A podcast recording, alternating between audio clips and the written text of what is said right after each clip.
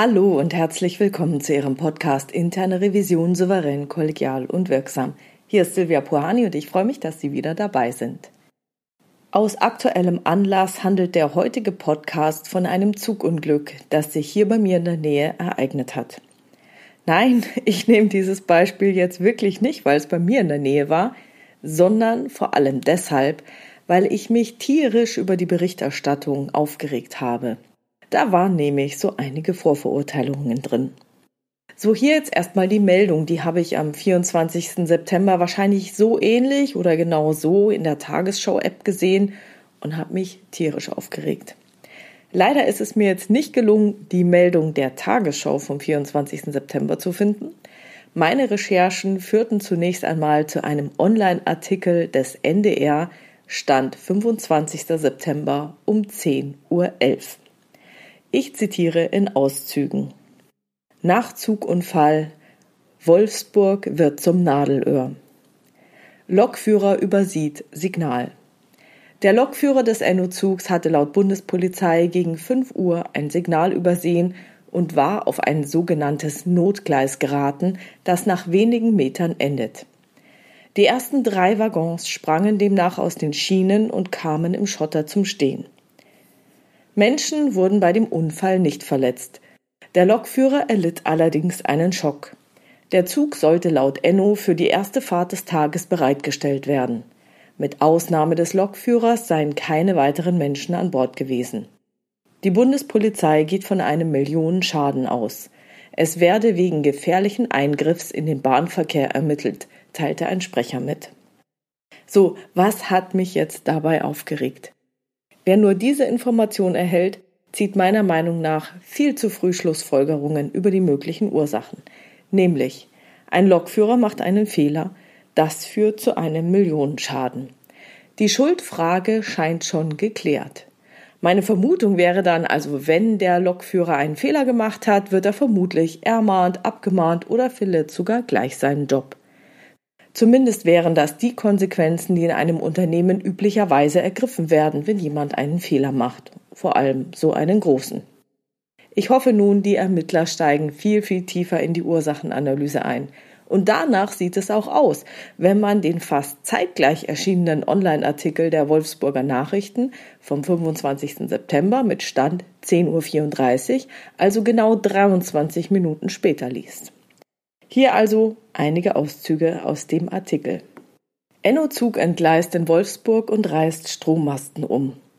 Wie Björn Pamperin vom Verkehrsunternehmen Metronom mitteilte, entgleiste ein Enno-Zug bei der Bereitstellung. Der Grund war nach Angaben der Bundespolizei vermutlich menschliches Versagen. Nach ersten Ermittlungen übersah der Lokführer ein Signal und geriet dadurch auf ein falsches Rangiergleis. Da es sich bei dem Gleis um ein sogenanntes Notgleis handelt, das nach wenigen Metern endet, entgleiste die Regionalbahn und geriet mit den ersten drei Waggons auf den Schotter.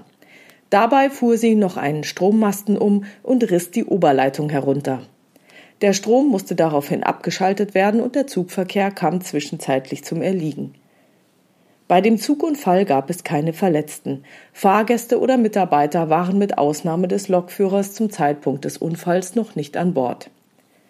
Nach Angaben der Bundespolizei musste der Lokführer allerdings medizinisch behandelt werden, da er unter Schock stand. An dem Zug, der aktuell in einer Art Notgleis steht, entstand erheblicher Sachschaden. Zu hohem Schaden kam es auch an den Gleisanlagen und der Oberleitung. Die Bundespolizei geht von einem Gesamtschaden in Millionenhöhe aus.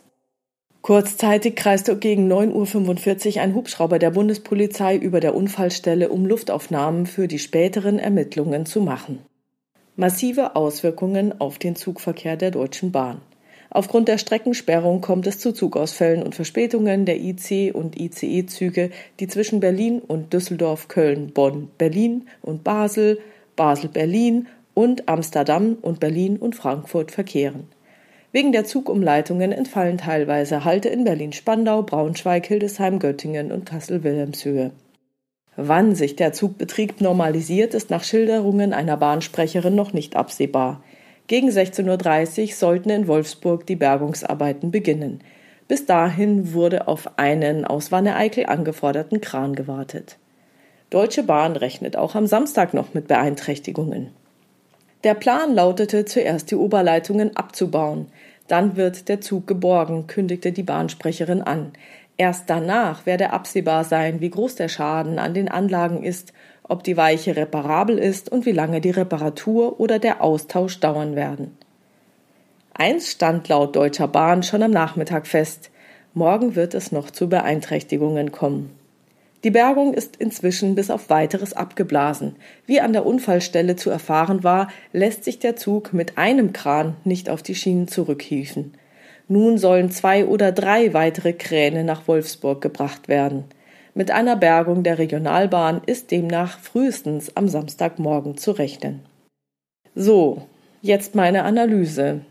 Bei diesem Artikel der Wolfsburger Nachrichten, der auf den ersten Blick identisch mit einem Online-Artikel der Braunschweiger Zeitung publiziert wurde, ist man jetzt vorsichtiger. Es handelt sich vermutlich um menschliches Versagen. Erste Ermittlungen gehen davon aus, dass der Lokführer ein Signal übersah. Und es passierte beim Rangieren. Das ist schon mal besser, geht mir aber immer noch nicht weit genug.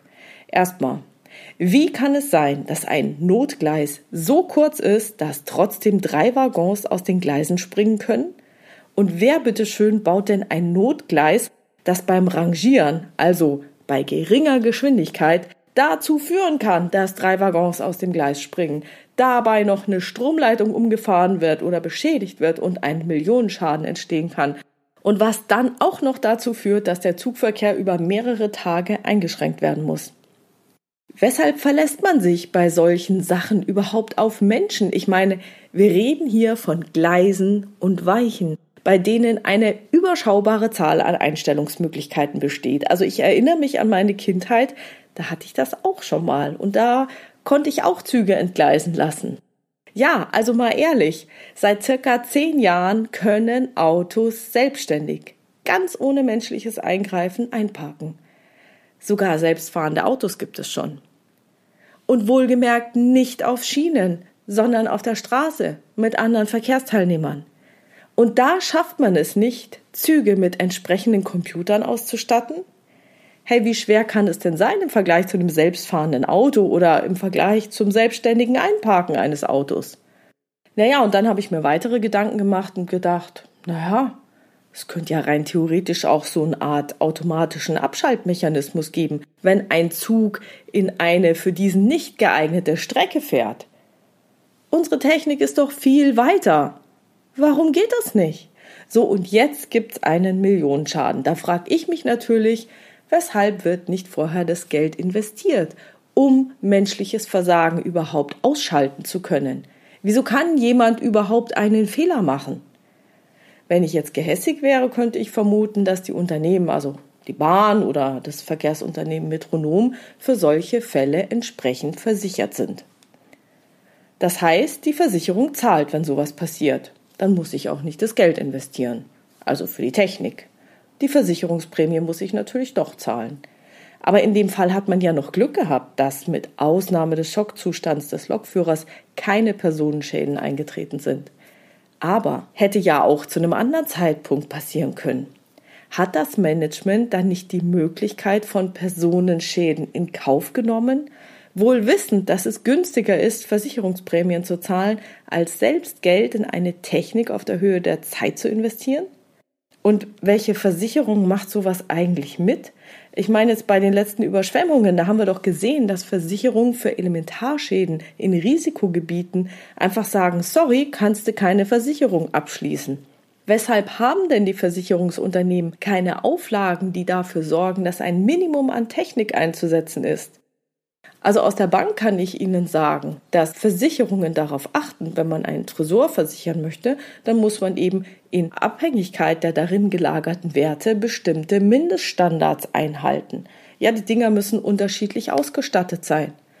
Warum nicht hier? Tja, also mit diesen Gedanken habe ich also gezeigt, dass es selbst wenn ein Lokführer einen solchen Fehler machen sollte oder vielleicht auch gemacht hat, dann bedeutet es noch lange nicht, dass ihm die Schuld zugeschoben werden sollte. Eine wirkliche Analyse muss viel tiefer gehen. Sie muss die Frage aufwerfen, weshalb solche Fehler überhaupt gemacht werden können. Und das ist auch ein kulturelles Thema des Unternehmens, ja, des Managements. Welche Risiken nimmt das Management in Kauf? Vielleicht gibt es ja schon Projekte, die dafür sorgen, dass menschliches Versagen weiter minimiert werden kann. Vielleicht wird schon in Technik investiert, die dafür sorgt, dass Computer für die korrekte Weichenstellung sorgen oder dass Züge einen Abschaltmechanismus haben, falls sie dann doch irgendwie aufs falsche Gleis geraten, wenn doch mal ein Mensch aktiv wird.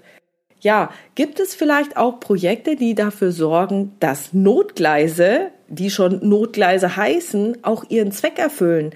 Also so, dass nichts Schlimmes passieren kann dass da irgendwie noch ein Prellbock ist oder dass es irgendwie abgepuffert werden kann. Und weshalb kann so etwas versichert werden? Oder falls es nicht versichert werden kann, umso schlimmer in Bezug auf das Management. Denn wenn trotz fehlender Versicherbarkeit keine Investitionen getätigt wurden, hm, dann sieht's gar nicht gut aus. Naja, wie auch immer, also ich fände es sehr traurig, wenn nun alles auf den Sündenbock Lokführer geschoben wird, und ich hoffe wirklich sehr, dass die Bundespolizei sehr tief in ihre Untersuchung einsteigt, auch wenn das länger dauern sollte. Und mir ist durchaus bewusst, dass eine solche Prüfungstiefe zeitlich sehr aufwendig werden kann und auch inhaltlich viel, viel schwieriger ist, als einfach auf menschliches Versagen abzustellen. Auch eine interne Revision kann nicht unendlich viel Zeit in so eine Schadenanalyse stecken. Und auch eine interne Revision ist nicht so unabhängig vom Vorstand, um in jedem Fall gefahrlos solche Fragen aufwerfen zu können. Dennoch bitte ich Sie, solchen Fragen im Rahmen Ihrer Möglichkeiten nachzugehen, denn nur dann kann sich etwas ändern. Es gibt Möglichkeiten, den Dingen tiefer auf den Grund zu gehen, und das wünsche ich mir von ganzem Herzen. Herzlichen Dank für Ihre Mühe. So, und das war's schon wieder für heute mit dem Zugunglück in der Nähe von Wolfsburg. Ich freue mich über Ihre Ideen, Gedanken und Kommentare auf meiner Webpage oder in der Xing- oder LinkedIn-Gruppe Interne Revision souverän, kollegial und wirksam unter dem Post zu diesem Podcast. Vielen Dank. Wenn Sie eine Frage oder ein Thema haben, das Sie in dem Podcast gerne hätten, schreiben Sie mir per Mail an info@puhani.com oder nutzen eines der Kontaktformulare auf meiner Webpage www.puhani.com. Da habe ich nicht nur eine offene, sondern auch eine anonyme Variante für Sie. Und die Fragen und Themen greife ich dann später gerne auf.